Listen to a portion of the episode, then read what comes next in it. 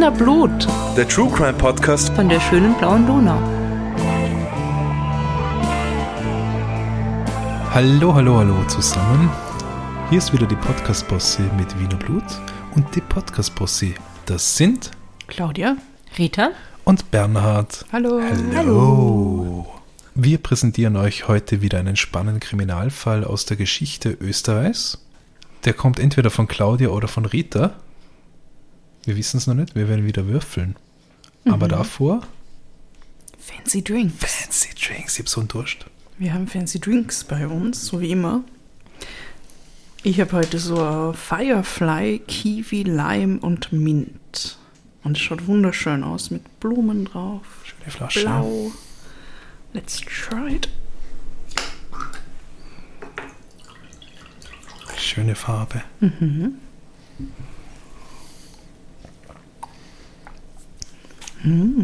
Oh ja, das ist lecker.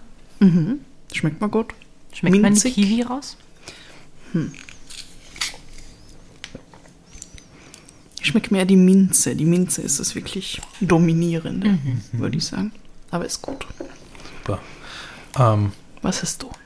Ich habe ein Talheim, Talheim-Limonade. Wir erinnern uns, äh, die Rita hatte letzte Woche eine Talheim-Limonade. Die war super. Ähm, ich habe weiße Traube und bin schon sehr gespannt, ob die auch so super ist. Sprudelt schön, riecht gut. Mm. Sehr fruchtig, ohne zu süß zu sein. Jetzt mal auf den ersten Schluck. Relativ viel Kohlensäure, was ich gern mag. Würde empfehlen. Talheimer Heilwasser ist da drin. Aus der Steiermark. Aus der Steiermark. Aus der Steiermark. Äh, bei mir ist es ein bisschen weniger fancy, aber gut. Ich habe nämlich Bio Latte Macchiato Oh. vom Spar. Und äh, das wird mir jetzt wach machen für die Dinge, die da kommen.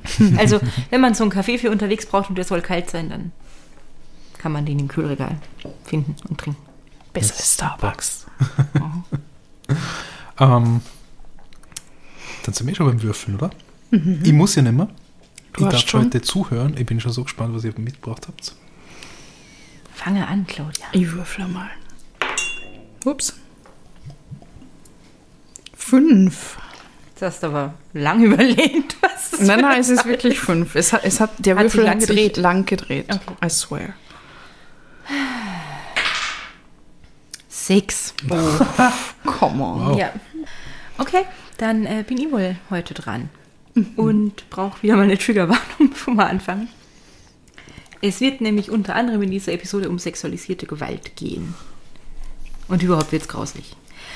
Ähm, wenn also jemand von euch mit, mit dem Thema irgendwie ein größeres Problem hat und es irgendwie schwierig für euch ist, oder wenn ihr sonst irgendwelche Probleme habt, über die, über die ihr mit jemandem sprechen möchtet, dann äh, würden wir euch folgende Anlaufstellen empfehlen, wo ihr euch mal melden könnt. In Österreich zum Beispiel das Kriseninterventionszentrum, kriseninterventionszentrum.at oder die Telefonseelsorge findet ihr im Internet auf telefonseelsorge.at oder ihr ruft die Telefonnummer an 142. In Deutschland gibt es alle Telefonseelsorge für unsere Zuhörer und Zuhörerinnen aus Deutschland. Äh, telefonseelsorge.de und die Telefonnummer ist 0800 111 0111. Und wenn ihr in der Schweiz seid, dann gibt es da zum Beispiel den Verein Die Dargebotene Hand. Wie immer, diesmal sogar Claudia und Bernhard bieten mir die Hand dar. Ähm, ihr findet diesen Verein im Internet unter 143.ch und auch unter der Telefonnummer 143 äh, sind die aus der Schweiz erreichbar. Genau. Jetzt, wo wir das vorausgeschickt haben, kann es losgehen. Und ich verrate euch vorher mal gar nicht so viel, weil ihr werdet den Fall bestimmt kennen. Davon gehe ich mal aus. Den kennen, glaube ich, sehr viele Leute, weil das schon einer der bekannteren österreichischen Kriminalfälle ist. Und ich weiß nicht, ob es euch baden oder euch da draußen so ähnlich geht wie mir, aber ich kann mich zum Beispiel aus meiner Kindheit noch sehr gut daran erinnern, dass es immer wieder ein Thema war, dass man nicht einfach die Tür aufmachen soll, wenn draußen jemand sagt, der Gasmann ist da. Das könnte die Gieß sein. Ja, also sowieso sollte man einfach nicht die Tür aufmachen, wenn man den. Besuch erwartet. Niemanden die Tür auf, jemals. Aber vor allem ist mir eingebläut worden, Okay. und das ist absurd, weil ich komme, also es ist, bin nicht so alt, dass sie das irgendwie noch miterlebt hätte, wo dieser Fall sich abgespielt hat. Und es gibt da kaum jemand mit einer Gasheizung in Kärnten. Ja. ähm, Im Gegensatz zu Wien, wo, wo Ja. viele Menschen eine Gasheizung haben. Aber auf jeden Fall kann ich mich aus meiner Kindheit daran erinnern, dass das irgendwie sehr gängig war, dass man sagt, wenn da jetzt jemand sagt, der Gasmann ist da, dann macht man nicht einfach auf, weil das könnte ja ein Trick sein. Ja. Und nicht wirklich der Gasmann. Und Vor allem, wenn man keine Gasheizung hat. Ja, und und Besonders dann sollte es am zu denken geben. Insbesondere, wenn man weiß, dass die Kärntner heute noch alle mit Strom heizen, ist so mein Eindruck. ähm, meine Mama auf jeden Fall. Oder mit Holz. Ich meine, es kommt drauf an, wenn Ja, du ein Haus nein, hast. Mit einem schönen Kachelofen. Okay. Und so. Ja. Ja, Nicht mit Ja, Gas auf jeden Fall. Spannend, also expliziter Gasmann. Interessant. genau. War bei mir nicht so. Ja, ich weiß auch nicht Vielleicht genau bin ich so warum. alt, dass es den äh, damals noch nicht gab, den besagten, aber das werde ich jetzt hören. Na, das ist äh, vor deiner Zeit sogar schon gewesen. Sogar vor deiner Zeit. Wow, ist ja noch in schwarz-weiß. Aber auf jeden Fall, äh, auch wenn es euch nicht so geht, wisst ihr jetzt Mhm. wahrscheinlich schon, was für ein Fall dahinter steckt. Der Gasmann. Genau, der Gasmann. Nicht der Ähm, Kies. Und für alle, die das noch nicht wissen, die werden jetzt erfahren, was hinter diesem Satz so genau steckt. Und dafür gehen wir jetzt zurück ins Jahr 1971, also Bernhard, vor deiner Mhm. Zeit. Im Jahr 1971 gab es in Wien nämlich eine Verbrechensserie. Und die Opfer dieser Verbrechen waren äh, alte, alleinstehende Menschen, hauptsächlich Frauen. Und die haben alle eins gemeinsam, nämlich dass sie, ohne sich irgendwas Böses dabei zu denken, die Tür geöffnet haben, wo jemand bei ihnen geklopft oder geklingelt hat und gesagt hat, hier ist die Gas, machen's bitte auf. Hier ist die Gas. Hier ist die Aber- Gas, machen's bitte auf. Okay. Genau. Und kaum ist aber dann dieser angebliche Gaskassier, der da vor der Tür gestanden ist, in der Wohnung gewesen, hat sich hinter den verschlossenen Türen ein Drama abgespielt. Dieser Mann setzt nämlich seine Opfer mit Handkantenschlägen außer Gefecht und beraubt sie. Und äh, besonders traurig ist, dass sehr viele der Opfer mehr oder weniger später an den Folgen äh, von dieser Gewaltanwendung gestorben sind. Also nicht alle und auch nicht äh, immer sofort, aber naja, Weil- ihr werdet es dann im Detail hören. Weil sie schon so alt und gebrechlich waren. Genau, ja.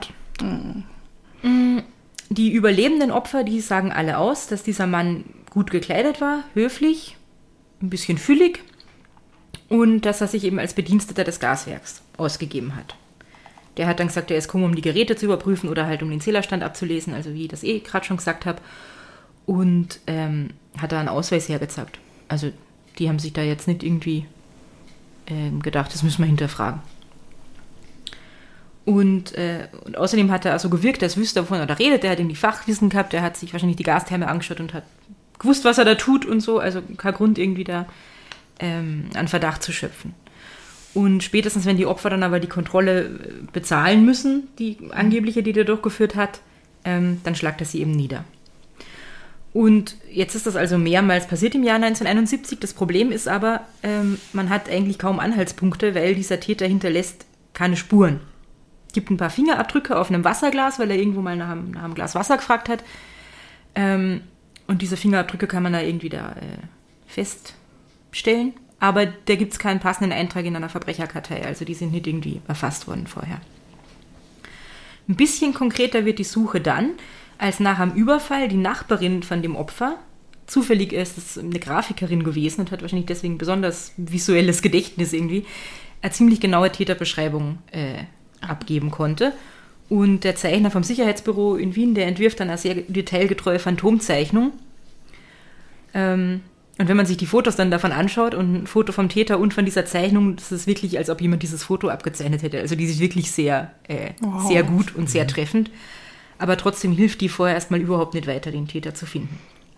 Allerdings wird die Bevölkerung gewarnt, weil da halt wirklich schon so viele Fälle äh, passiert sind und es gibt verstärkte Streifen in Wien. Trotzdem passieren im ganzen Jahr 1971 immer wieder solche Überfälle und am 12. Februar 1972 gibt es dann neuerlich ein sehr brutales Verbrechen, das in die Schlagzeilen kommt. Nämlich werden in einem Pensionistinnenheim in der Krudener Gasse im 13. Bezirk ähm, zwei Frauen überfallen. Und die ermittelnden Beamten fragen sich natürlich sofort, ob das nicht vielleicht der gleiche Täter sein könnte, weil es handelt sich ja wieder um recht alte Frauen. Folgendes ist passiert. Ein unbekannter Gewalttäter ist um 1 Uhr äh, nachts in dieses private Wohnheim für Offizierswitwen ähm, eingedrungen. Und er geht dann zuerst äh, in den Wohnraum der 83-jährigen Aloysia S., stürzt sich auf diese Frau, die ist natürlich total erschrocken, dass da mitten in der Nacht jemand bei ihr reinkommt, hat wahrscheinlich schon längst geschlafen, wirkt sie fast bis zur Bewusstlosigkeit und vergewaltigt sie. oh Gott. eine 83-jährige Frau. Oh, das ist oh, grauenvoll. Die bleibt dann, also äh, äh, bleibt dann am Boden liegen mit einem Jochbeinbruch. Da kann man sich ja schon vorstellen, wie der da irgendwie, äh, wie brutal der da vorgegangen ist. Ähm, und währenddessen sucht der Täter nach ihrem Bargeld, findet aber nicht so viel, wie er eigentlich gern hätte, nämlich nur ein Sparbuch mit 3000 Schilling. Das sind ungefähr 218 Euro. Ähm, und weil ihm das wahrscheinlich zu wenig ist, geht er dann weiter ins nächste Zimmer und das ist das Zimmer der 77-jährigen Beatrix R. Und Adi bedroht er und, äh, und will sie würgen und die gibt ihm dann 1000 Schilling, die sie halt da hat, damit er sie in Ruhe lässt. Das ist nicht so viel, das sind irgendwie 70 Euro ungefähr. Also. Und nachdem er also das Geld von ihr gekriegt hat, äh, lasst er von ihr ab und flüchtet, haut ab aus dem Pensionistinnenwohnheim. Und das hat niemand mitkriegt. Das hat anscheinend Alter. niemand mitgekriegt, wie der da reingegangen ist und so. Und für mich hört sich das auch nicht so an, als wären die jetzt so richtig betreut worden und hätten nur ihr Schlafzimmer gehabt, sondern als wäre das mehr so, die haben da so mehr oder weniger ihre eigenen Wohnungen, wo sie noch recht selbstständig irgendwie unterwegs sind. Ah ja, okay. Ähm, die Beatrix R. auf jeden Fall, der ist ja jetzt erstmal nicht so viel Schlimmes passiert, also die ist nicht irgendwie großartig verletzt oder so, die ruft dann die Polizei. Und die kommt natürlich auch sofort, und zwar mit Suchhunden, aber sogar die finden da eigentlich keine Spur, der sie folgen können. Das Einzige, was man findet, ist das Sparbuch, das dann nämlich äh, der Aloysia S. abgenommen hat. Das hat er nämlich im Treppenhaus verloren. Also das hat sich ausgezahlt für 70 Euro irgendwie, der ganze Scheiß. Ähm, die Aloysia S., also das erste Opfer, die er da äh, so äh, niedergeschlagen und vergewaltigt hat, die wird ins Krankenhaus gebracht. Und die Beatrix R. macht in der Zwischenzeit eine Aussage und die ist ziemlich sensationell. Die sagt nämlich, dass dieser Mann, der da heute bei ihr war, schon einmal bei ihr war, ungefähr vor einem Monat. Und damals hat er behauptet, dass er die Gasgeräte überprüfen muss. Und deswegen auch meine Annahme, dass das mehr wie so eine Wohnung ist ähm, und nicht nur irgendwie so kleine Schlafzimmerchen, wo die gewohnt haben. Und dann ist der Zusammenhang natürlich noch offensichtlicher jetzt nicht nur Überfall auf alte Frauen, sondern auch noch, äh, das war der Typ, der auch schon mit den Gasgeräten irgendwie zu tun hatte. Und äh, sie gibt da Personenbeschreibung ab, die Beatrix R. Und ähm, das passt auch ganz gut zu dem, was man schon weiß und zu dem Phantombild. Nämlich, sie sagt, es war ein äh, Mann, der so 25 bis 30 Jahre alt war, bisschen korpulent und schwarzes, leicht gewelltes Haar hat er gehabt. Jetzt fragen sich die Ermittler in erster Linie mal, wie ist der Täter überhaupt an den Tatort gekommen? Wo ist der herkommen? Weil, das ist relativ weit draußen in Hitzing, da ist jetzt, steppt nicht unbedingt der Bär. Es gibt um eins in der Nacht kein Straßenbahn mehr. Ah, jetzt nicht. Und in den 70ern noch viel weniger. Ähm, und äh, von den Zeugen hat irgendwie niemand Autogeräusche gehört. Und das hätte man wahrscheinlich dort gehört, weil das so eine ruhige Wohngegend ist. Also kann da schon mit einem Auto kommen sein. Und die Aloysia S. sagt dann, ähm, er hat ziemlich nach Alkohol gerochen. Also geht man davon aus, dass der wahrscheinlich nicht mit dem Auto gefahren ist, weil er dafür schon zu besoffen war irgendwie. Ähm, und was die Beamten dann als nächstes tun, ist, sie gehen einmal in alle Wirtshäuser und Pensionen und Hotels, die da in der Gegend sind, und schauen, ob sie dort irgendeine Spur finden, falls der sich dort irgendwie vorher angesoffen hat oder so. Dabei haben sie jetzt auch das, das Phantombild mit von diesem Gaskassier, das sie ja schon seit einiger Zeit haben. Und in einem kleinen Hotel erhalten sie dann mit Hilfe dieses Phantombilds äh, tatsächlich auch gleich den ersten Hinweis. Der Besitzer von dem Hotel erkennt nämlich den Mann auf dem Phantombild wieder. Und er sagt, das ist der Harald Sassack. Ah ja. Jetzt wissen Sie also den Namen zu, zu Ihrem Bild und, und gehen weiter. Und im nächsten Hotel, dem Hotel Reiser, das es glaube ich heute nicht mehr gibt, zumindest habe ich nichts äh, gefunden beim Googlen, sitzt wirklich dieser Harald Sassack seelenruhig bei einem Glas Wein. Die, gehen, die, die Beamten gehen also zum Kellner und der Kellner zackt gleich auf den, das ist der Sassack da drüben, also der kennt ihn anscheinend auch schon und sie nehmen ihn sofort fest. Gleich darauf, noch in dem Hotel, wo sie ihn gefunden haben, wird er dann der Beatrix R. gegenübergestellt, also der, dem zweiten Opfer aus diesem Pensionistinnenwohnheim. Und die identifiziert ihn dann auch erstens als den falschen Gasmann und zweitens als den Mann, der sie heute nochmal überfallen hat. Der Harald Sassack, der übrigens wirklich 24 Jahre alt ist, also noch sehr jung und äh, so wie Sie gesagt haben, so zwischen 25 und 30 ungefähr, ähm, der war es dann eigentlich gleich, leugnen ist zwecklos und noch im Auto auf dem Weg ins Sicherheitsbüro gesteht er seine Taten und darunter sechs mit tödlichem Ausgang. Boah. Eins äh, der verstorbenen Opfer ist zum Beispiel die Eleonore H. Ähm, die war 86 und hat diesen angeblichen Gaskassier in ihre Wohnung gelassen. Und dann ist ihr das aber irgendwie verdächtig vorkommen. Ich weiß nicht genau warum, aber irgendwie hat sie sich gedacht, da stimmt was nicht. Und wollte zu ihrem Fenster gehen und da nach draußen auf die Straßen um Hilfe rufen. Und äh, das merkt der Sassak und schlägt sie nieder. Die geht dann zu Boden, ist bewusstlos, die alte Frau. Er lässt, er lässt sie aber nicht dort liegen, sondern er bringt sie ins Bett, deckt sie irgendwie zu ähm, und geht dann mit dem Liebesgut aus der Wohnung raus. Also Ja. was er immer an Geld er da gefunden hat. Entschuldige, er deckt sie zu. Er bringt sie ins Er Bett. bringt sie ins Bett, er deckt sie zu What? ähm, und dort wird die Eleonore H. dann auch gefunden in ihrem Bett und da lebt sie ja noch und stirbt dann später im Krankenhaus erst. Also wie viele von seinen Opfern, die er nicht sofort irgendwie umgebracht hat, sondern die dann einfach später an den Folgen äh, von dem Überfall gestorben sind. Und das ist natürlich nicht das Einzige, was der Harald Sassak sagt, weil er ist sehr redselig und er hat da überhaupt nicht das, das Gefühl, dass ihm jetzt der Leugner noch irgendwas bringt. Er redet und redet und erzählt der Polizei ja, dass er einen Komplizen hatte bei einigen Überfällen, ähm, nämlich den 27-jährigen Johann Scharadic. Und der wird dann auch gleich verhaftet und der gesteht dann auch gleich alles. Also man hat eigentlich kein Problem, aus denen die Wahrheit äh, raus, rauszukriegen. Und der Harald Sassak erzählt dann auch, wie er den Johann Scharadic äh, kennengelernt hat. Der Johann Scharadic war äh, damals 27, ähm, arbeitslos, verheiratet, hat einen sechsjährigen Sohn gehabt und getroffen haben sich die beiden zufällig in einer Brandweinstube in Hitzing.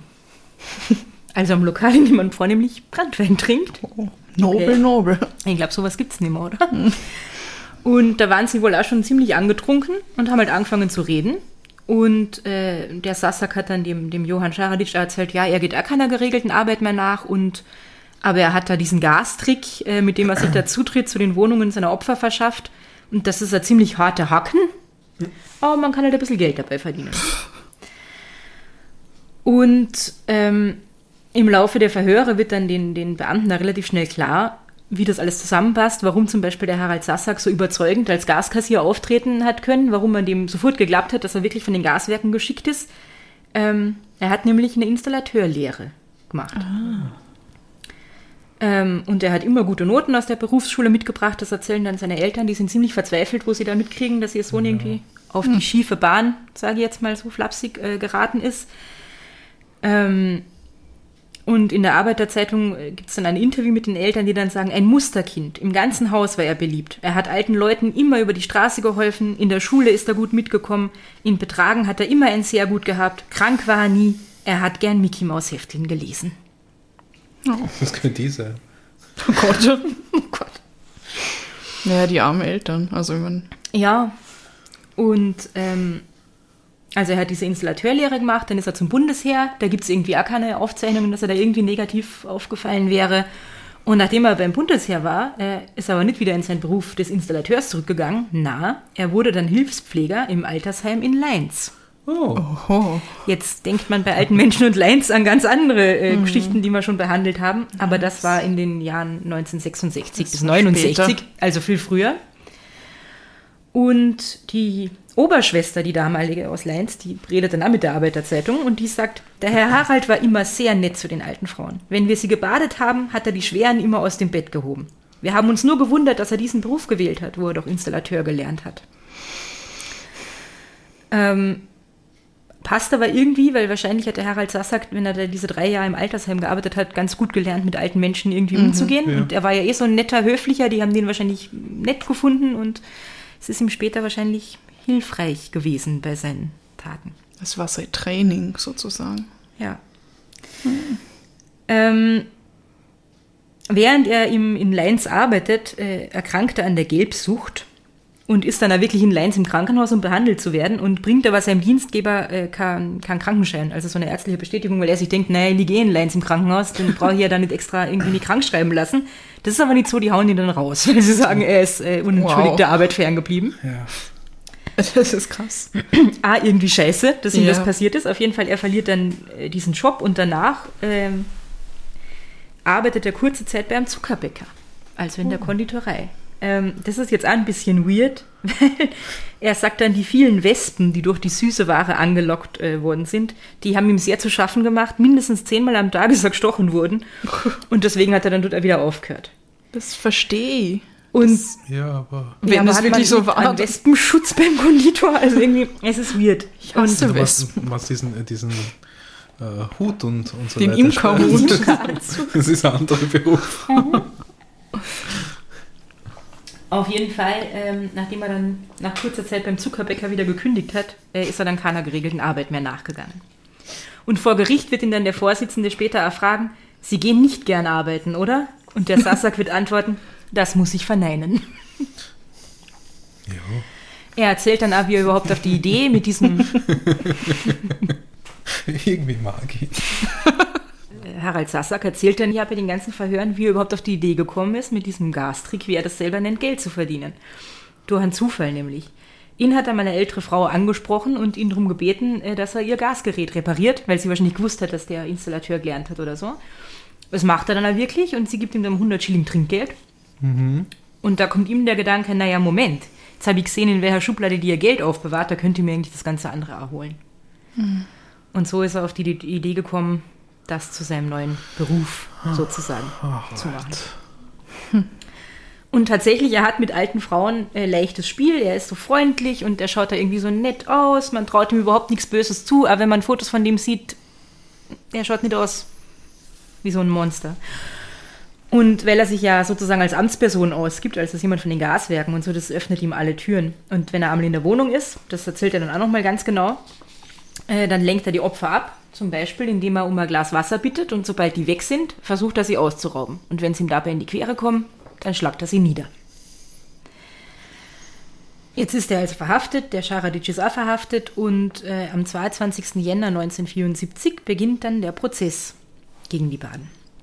Und die Verlesung der Anklageschrift, die dauert ziemlich lang, nämlich über eine Stunde. Der Harald Sassak gesteht alle Verbrechen, das hat er ja auch vorher schon getan.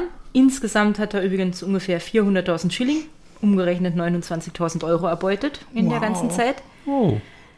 Ähm, er hat jetzt aber mit diesem Geld nicht, wie man vielleicht denken würde, irgendwelche großen Investitionen getätigt oder irgendwas geplant oder irgendwas eingekauft oder so. Er hat das meiste tatsächlich einfach verfeiert, will ich jetzt mal Ja, sagen. das in der Schnapsbude gesessen. Ja, er war gerne in Brandwein. Brandweinstuben, er war gern tanzen und so.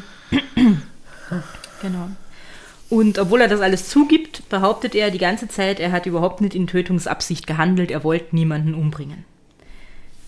Es fällt mitunter ein bisschen schwer, ihm das zu glauben, wenn man sich einzelne Fälle ein bisschen genauer anschaut. Zum Beispiel den Tathergang bei seinem Opfer Richard L., übrigens der einzige Mann, den er überfallen hat. Ähm, das war ein 79-jähriger Mann und ähm, auch schon relativ gebrechlich und der ist an einen Sessel gefesselt und misshandelt worden und dabei gestorben. Also man hat ihn dann, dann hat er wirklich die Leiche an diesen Sessel gefesselt gefunden ähm, und die Polizei stellt dann 20 Rippenbrüche, Ah, mehrere Rissquetschungen und eine Kehlkopfzertrümmerung fest. Oh, okay, der hat sich an dem abgearbeitet. Das ist nicht einfach nur. Das ist nicht, ich habe ihn niedergeschlagen, damit er mich in Genau. Ruhe lässt und, und äh, ja, so. Der Sassak sagt dann bei den Verhören und auch äh, bei der Gerichtsverhandlung dann, er hat halt einfach zu viel Alkohol getrunken und ist deswegen so eskaliert und er kann sich eigentlich gar nicht mehr so richtig dran erinnern. Aber jetzt sind die Verletzungen und die Schläge, die dazu geführt haben müssen, äh, so arg, dass man, äh, er hätte eigentlich so angesoffen kann es gar nicht sein, dass du währenddessen nicht weißt, äh, wie das enden wird. ja, weil wenn du so angsthoffen bist, dann kannst du das, glaube ich, nicht mehr ausführen, eigentlich. Das auch noch, ja. Absurderweise sorgt die Befragung über seinen Alkoholkonsum für einige Lacher im Gerichtssaal. Ähm, kann man in der Arbeiterzeitung nachlesen. Äh, der, der Vorsitzende fragt ihn dann nämlich irgendwie so, wie, wie, wie, haben, wie viel haben Sie so an einem Tag getrunken? Wie haben Sie mit dem Rausch gelebt? Und der Sassak zählt dann Krügeln und Achteln und Vierteln auf, Cola mit Rum, kleine Bier mit großem Scharlachberg dazu. Also Scharlachberg ist, glaube ich, ein Cognac oder so, ein Schnaps auf jeden Fall. Und das Publikum lacht.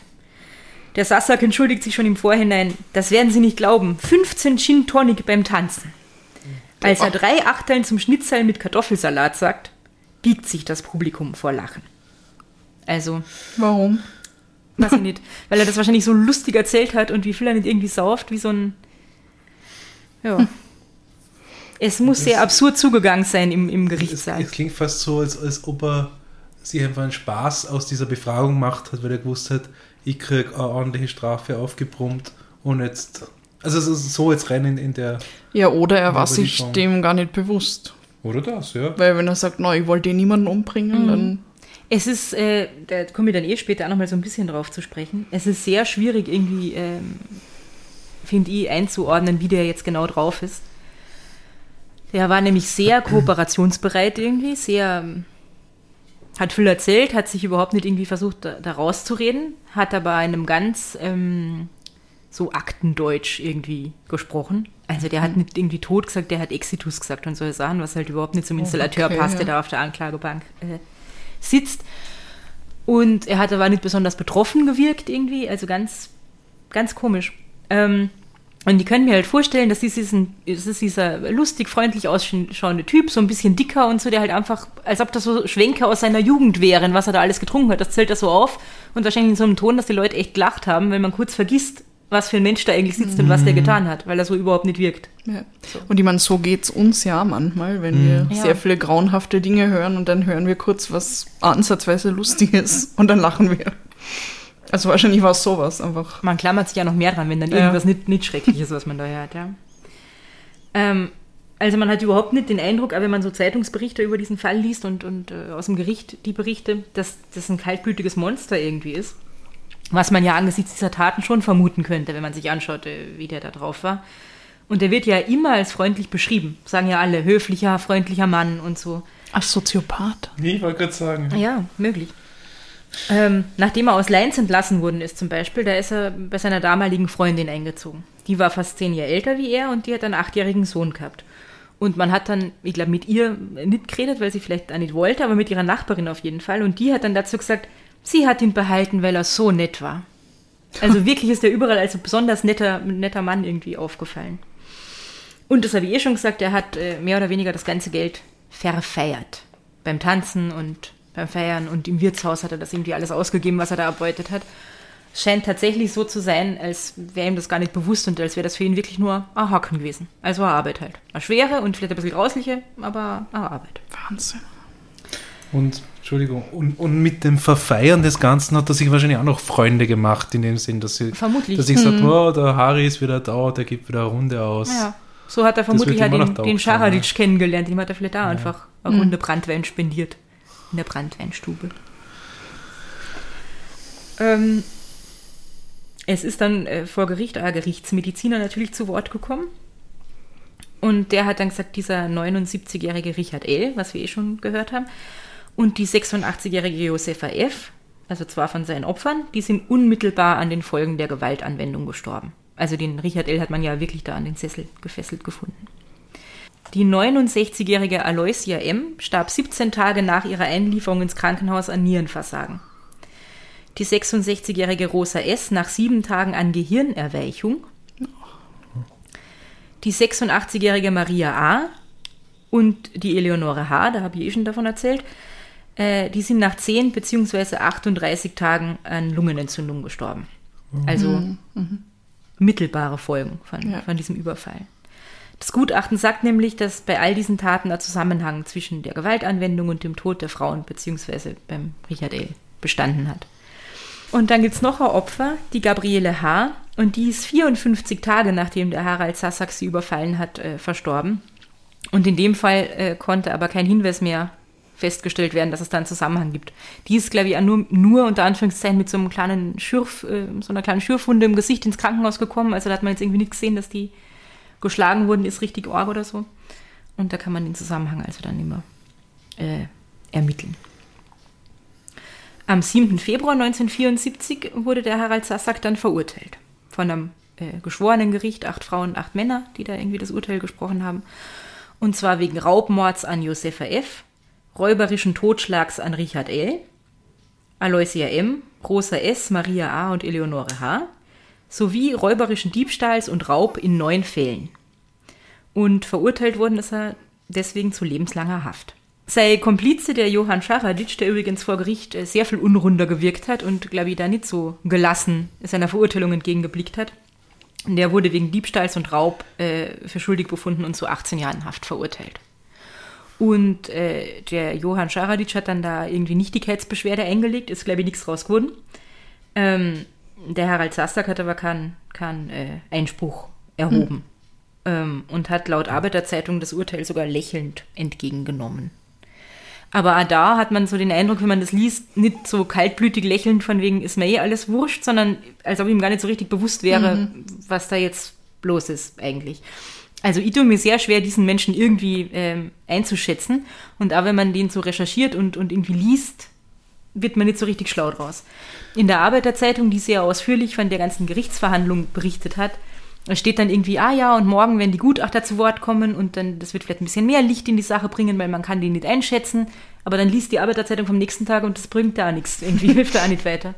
Aber, aber das ist richtig, richtig in Erinnerung. Er war ein recht guter Schüler oder, oder also also man, man war zufrieden mit ihm im, Er im Lehrberuf gut, er und so weiter und gut so fort. mitgekommen, er hat Das heißt, alles ordentlich gemacht. Man hat jetzt nur dort nicht gut. das Gefühl, dass er irgendwie geistig äh, Ja. Also keine Ja. verminderte Intelligenz, Ja, sondern das eher hätte- das Gegenteil. Aber das klingt jetzt wiederum doch so, oder also wenn man, wenn man nur das kennen würde, wenn man denkt, okay, der versteht es eben. Also Genau. Sehr, sehr, sehr interessant und seltsam. Genau. Wow. Ich habe noch eine Frage. Ähm, die, diese Vergewaltigung, ähm, ist die dann nicht verurteilt? Also in dem Prozess Anscheinend, ist- anscheinend nicht, na. Okay. Ja. Aber das war der Harald Sassack. Das war, der, das war definitiv der Harald Sassack. Warum er jetzt deswegen nicht äh, verurteilt wurde, Mhm. kann ich aber leider nicht so genau sagen. Weil das sticht für mich irgendwie so raus, weil das ja doch eine ganz andere, eine ganz andere Tat ist und ein Ja, ganz anderer Vorgang. das- Irgendwie das. Und der, der Richard L. Aber vielleicht war er da Ja. ja, besonders, nicht, dass ihn das irgendwie entschuldigt, aber vielleicht war er da auch wirklich besonders angstgesoffen oder so, dass er so eskaliert ist oder von seinem eigentlichen, ihm macht das nur um Geld zu beschaffen, Muster abgewichen ist oder so. Ja, oder, oder es war eigentlich gar nicht, um Geld zu beschaffen in erster Linie, sondern Oder so. Macht ist halt wichtig und ja, die Machtausübung über bestimmte äh, Wege dann halt irgendwie. Ja. Ähm, also ja, um nochmal auf das zurückzukommen, Bernhard, was du gesagt hast, der wirkt nicht so, als wäre er auffällig gewesen, weder in die eine noch in die andere Richtung. Also weder super intelligent und irgendwie soziopathisch, so dass man das irgendwie erkennen könnte, noch irgendwie verminderte Intelligenz, noch sonst irgendwas. Also ganz, ein ganz unscheinbarer Typ eigentlich. Und das ist sehr, sehr, sehr unbefriedigend für mich gewesen bei der Recherche, weil wie der jetzt wirklich getickt hat und warum der das alles getan hat, das bleibt jetzt trotzdem irgendwie im Nebel, obwohl man ihn all seiner Taten überführt hat. Ähm, laut Gutachtern beim, beim Prozess äh, hat er allerdings an Morbus Cushing gelitten. Und Morbus Cushing ist eine Drüsenerkrankung, die laut Gutachtern vor allem sexuelle Perversionen zur Folge haben kann. Aber vergewaltigt hat er jetzt nur wieder unter Anführungszeichen nur in einem Fall eigentlich. Ne? Ich habe auf jeden Fall dann Morbus Cushing noch ein bisschen äh, recherchiert. Das ist äh, also eine Drüsenerkrankung, bei der im Körper zu viel Cortisol produziert wird. Und die Ursache dafür ist häufig, aber nicht immer, ein Tumor in der Hirnanhangdrüse. Und eigentlich sind von der Krankheit auch viel öfter Frauen als Männer betroffen. Ähm, die Betroffenen leiden auf jeden Fall unter anderem an Übergewicht oft, das trifft auf ihn zu, Kräfteverlust und erhöhter Infektanfälligkeit. Da weiß ich nicht, ob das auf ihn zugetroffen hat. Und äh, Patienten mit Morbus Cushing können wohl psychisch auffällig werden. Zum Beispiel durch Depressionen. Das war bei ihm, glaube ich, jetzt nicht der Fall. So feierlustig wie der, wie die meisten Zeiten, weiß man nicht. Ähm, und wenn das bei Kindern auftritt, dann leiden die häufig an einem Wachstumsstillstand. Was bei ihm jetzt aber, glaube ich, auch nicht der Fall war, weil er war normal groß. Auf jeden Fall, er wird verurteilt, lebenslange Haft. Wo geht er hin? Dreimal durchs Raten. Stein, Stein. Genau. Er geht nach Stein. Und dort bleibt er dann ziemlich lang. Der Harald Sassack war nämlich, ist, also ist er glaube ich heute immer noch, äh, der am längsten inhaftierte Mensch in Österreich. Uh. Ähm, weil er war in Stein knapp 39 Jahre lang. Oh, Also ziemlich lang. so lange Zeit, ja. Ähm, er ist dann, ich glaube, erst 2013 entlassen worden, und zwar, weil er alt und gebrechlich jetzt selber war. Also so alt war er gar nicht 65, aber ich glaube nicht so besonders fit. Und er ist dann in ein Pflegeheim im niederösterreichischen Weitra gekommen und dort ist er nach längerer Krankheit dann im August 2013 verstorben. Die niederösterreichischen Nachrichten, die haben dann auch nochmal mit einer Pflegerin äh, dort gesprochen, die ihn irgendwie betreut hat und die hat gesagt, eine Zigarette an der frischen Morgenluft gehörte pünktlich um 7 Uhr zu seiner Tagesroutine. Und überhaupt, sagt sie, der hat auf sie den Eindruck eines geläuterten, total unproblematischen Menschen gemacht. Aber das hat er eigentlich vorher auch schon. Also der hat immer den Eindruck eines unproblematischen Menschen gemacht. So. Ähm, Das war das Problem. das war ein bisschen Mitunter. das Problem. Genau. Und jetzt noch ein kleines, irgendwie verstörendes Detail am Rande. Angeblich, zumindest behaupten das äh, The Sun und der New Zealand Herald, hat sich der Sassak in Stein äh, mit einem anderen Häftling besonders gut verstanden und sich mit ihm angefreundet. Möchtet ihr raten, mit welchem? Mit dem Ernst Josef. Fritzl. Ja, mit dem Fritzl. Was? Ich weiß Oh. nicht, aber von nur geraten. Ja, Okay. okay. Angeblich haben die sich gut verstanden. Okay. Jetzt muss ich kurz. Naja, gut, na, war immer noch jünger als der Fritzl, gell? Aber egal. Ja, ja. Vielleicht war das schon so Vater-Sohn. Oh Aber das will man auch nicht. Nein, lass mal das. Na, das- ja. Da will ich jetzt nicht spekulieren. Let's not sorry, go there. Was nicht. Jo. Wow. Und das ist der Grund, warum man mir als Kind beigebracht hat, nicht die Tür aufzumachen, wenn der Gasmann angeblich da ist. Wow. So einen guten Grund. Aus einem guten Grund. Äh, obwohl wir keine Gasheizung gehabt haben. Und das 20 Jahre später war. Ja. Aber egal. Aber gerade deswegen sollen wir jetzt aufmachen, wenn du nicht mal Gasheizung hast, oder? Nicht aufmachen. meinst Eben nicht, ja. Ja. Ja. Na, Eben. na, Ja, besonders verdächtig. Und jetzt sage ich euch noch, wo ich all diesen teilweise ziemlich weirden Shit über den Harald Sassack zusammengetragen habe, äh, im Bundesministerium für Inneres. bei, den, bei den niederösterreichischen Nachrichten, in der Arbeiterzeitung natürlich, weil die haben sehr ausführlich vor allem über den Prozess berichtet. Äh, wie ich schon gesagt habe, in The Sun und im New Zealand Herald, die irgendwie beide ganz versessen darauf waren zu berichten, dass er sich da angeblich mit dem Fritzl angefreundet hat. Ähm, bei Kripo.at, also dem Magazin der Vereinigung Kriminaldienst Österreich, ähm, im Artikel Der Tod, der muss ein Wiener sein, von Manfred Klimek in Brand 1. Und bei unseren guten Freunden Andreas und Regina Zeppelzauer. Zeppelzauer. Genau. In ihrem Buch Mord, die spektakulärsten Mordfälle Österreichs. Und ich glaube, das ist wirklich einer davon, weil den Ja. kennt man. Und einfach dieses, der Gasmann ist irgendwie da. Ist so ein bekanntes Ding. Wow. Org. Danke. Rita, das war Das war ein sehr interessanter Fall. Und ja, ich weiß nicht. Ach Gott. Es macht mich so traurig.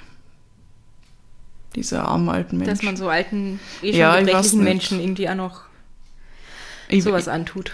Also wenn, wenn gerade nicht Corona ist, dann bin ich öfter als Freiwillige in einem Pflegeheim unterwegs.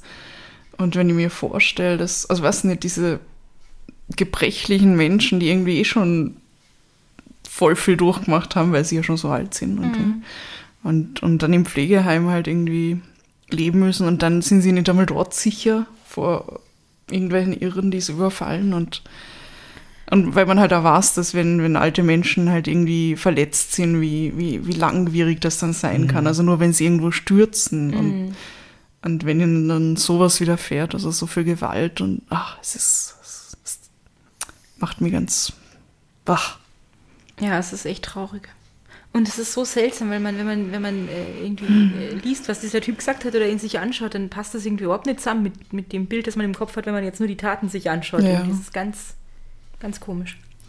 Und was, was ich so krass finde, irgendwie, wo du, wo du gesagt hast, dass diese Pflegerinnen dann immer gesagt haben, er war so lieb zu den alten Menschen und er hat sie, die schwer, besonders schweren irgendwie rumgetragen und sowas. Und, und ich weiß nicht, für mich, also es klingt so ein bisschen, als wäre als wär da vielleicht schon so ein, so ein Trieb entstanden unter Umständen.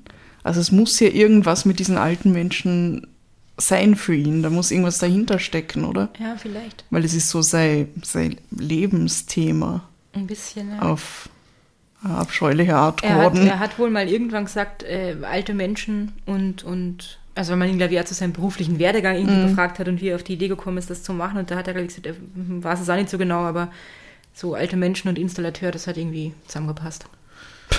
An irgendeiner Stelle habe ich ja gelesen, aber das ist mir dann nicht so vertrauenswürdig erschienen, als hätte er gesagt, die wollte einfach, dass die alten Weiber alle weg sind. Mhm. Aber das wollte jetzt nicht in den Ja. Hauptteil mit reinnehmen, weil das irgendwie so für sich allein gestanden ist und irgendwie nicht so richtig reingepasst hat ins Puzzle. Mhm. Und weil er ja eigentlich nett war. Ich frage mich ja, ob man, wenn man schon alte Leute ausrauben will, ob man das nicht ohne Gewalt irgendwie machen Ja. könnte und ob die meisten nicht ihre Sparbücher hergegeben hätten, ohne dass er sie niederschlagt, wenn er ihnen damit gedroht hätte, sie niederzuschlagen. Mhm. Und das wäre immer noch scheiße, aber daran wären sie nicht gestorben später im Krankenhaus Ja. wahrscheinlich. Und das ist, das ist dieser Punkt irgendwie, wo ich immer denke, okay, das ist eigentlich nur eine ähm, Ausübung von Macht und, und Gewalt gegen andere, weil ich meine, wenn, wenn da ein 90-Jährige steht und du sagst dir, "Gi- gib mir dein Geld, sonst schlage ich die nieder, dann wird sie sich vermutlich nicht wehren, Die in den meisten allermeisten nicht, ja. Fällen. Mhm. Also, ja. Ja. Und der, der Komplize, der war ja offensichtlich auch recht leicht dazu zu bewegen, mitzumachen, irgendwie.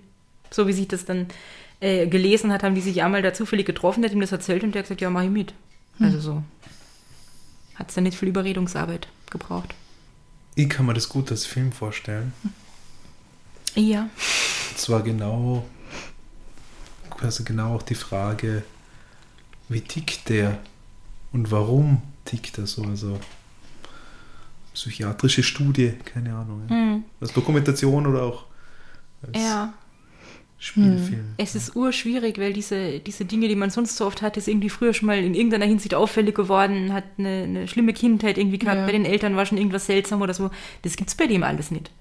Also der war ein ganz unauffälliges Kind, äh, alle haben ihn gemocht, die, die Eltern waren irgendwie, glaube ich, noch zusammen, keine zerrütteten Familienverhältnisse oder so. Also Hat nie irgendwelche Katzen gequält oder sowas. was auch immer, ja, man, man wird aus dem nicht schlau.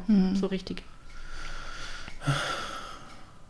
Ja, naja, ich meine, aber Psychopathen sind ja sehr anpassungsfähig Auch, ja. und, und gerade da hört man dann halt, ach, so ein netter Mensch. Mhm. Nie im Leben hätte ich gedacht. Also ich glaube, die können sich halt gut einstellen auf verschiedene Menschen. Aber ja, man weiß es halt nicht. Es, Ja. es bleibt viel unklar.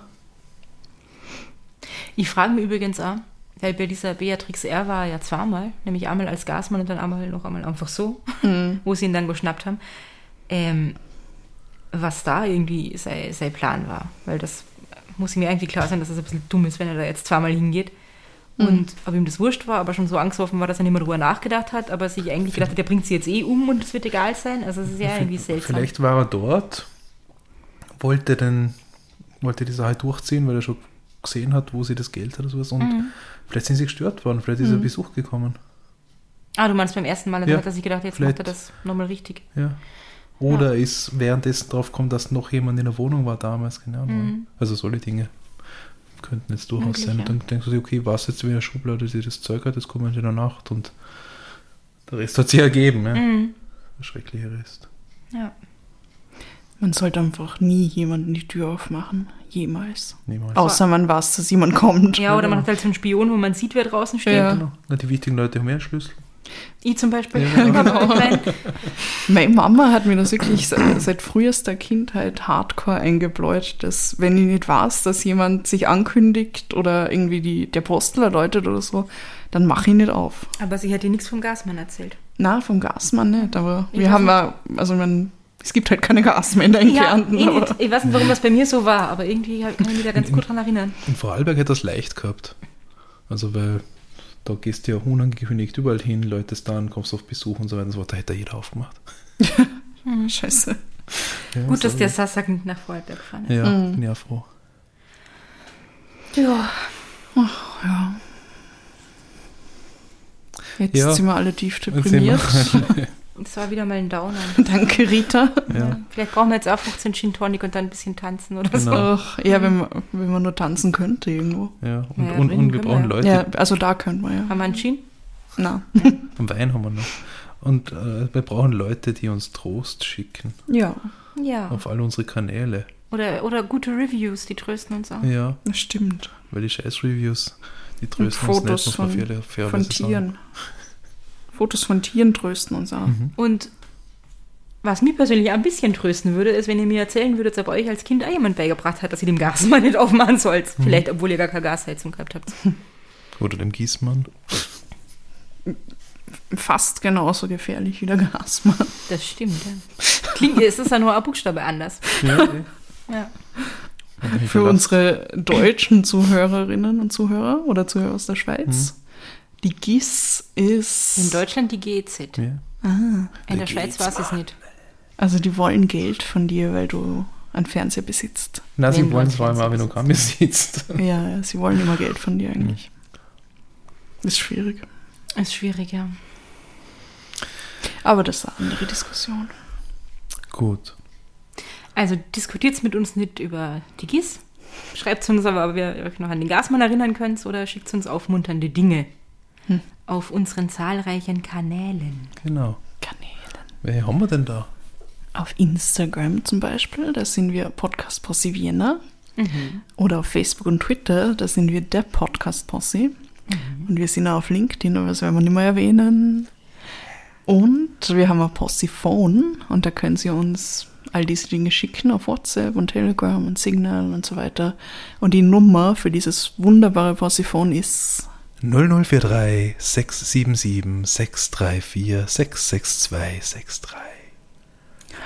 Ruft uns nicht an, aber schickt uns aufmunternde Dinge. Genau. Passt. Wir freuen uns drauf. Und das mit den Rezensionen ist auf äh, Apple möglich, oder? Apple Podcasts. Ja. Ja, da genau. dürft ihr nette Worte hinterlassen. Und die nicht so netten Worte spart euch und Genau. hört euch was anderes an. Ja. Ja. Die steckt euch sonst wohin. Ist ja wahr. Wir lieben Also, euch. also wir sollen immer so unflätig reden, gell? Was? Also dann, In diesem Sinne. habt's euch lieb und habt's uns gern. Baba. Bye. Bye.